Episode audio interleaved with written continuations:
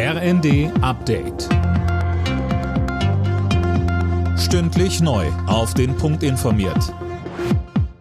Ich bin Dirk Jostes. Guten Morgen. Der ukrainische Präsident Zelensky begrüßt es, dass wieder Getreide aus den Häfen am Schwarzen Meer exportiert werden kann. 20 Millionen Tonnen Getreide, die im Vorjahr geerntet wurden, sollen jetzt ausgeliefert werden. So Zelensky in einer Videoansprache. Das war seit dem russischen Angriff auf die Ukraine nicht möglich.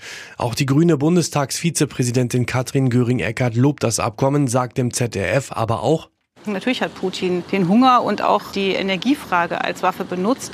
Und es ist jetzt schon sehr lange der Fall, dass das Getreide nicht zur Verfügung steht und dass Menschen viel länger unter Hunger leiden mussten, als es notwendig war. Und deswegen kann man nicht sagen, Strich drunter, jetzt ist alles gut. Die von Kanzler Scholz angekündigte Wohngeldreform stößt auf Kritik. Der Sozialverband VDK bezeichnet den Vorschlag als unzureichend. Verbandspräsidentin Bentele sagte der Welt am Sonntag, die Energiekosten sollten komplett übernommen und jährlich an die steigenden Preise angepasst werden. Sollte das 9-Euro-Ticket verlängert werden oder nicht? Diese Frage wird weiter diskutiert. Linda Bachmann, das Angebot endet nach dem August und Finanzminister Lindner will es nicht weiter finanzieren. Herr Lindner betonte, dass das Ticket eine befristete Maßnahme ist und verwies in den Funke-Zeitungen auf die Schuldenbremse. Die soll ja ab nächstem Jahr wieder eingehalten werden.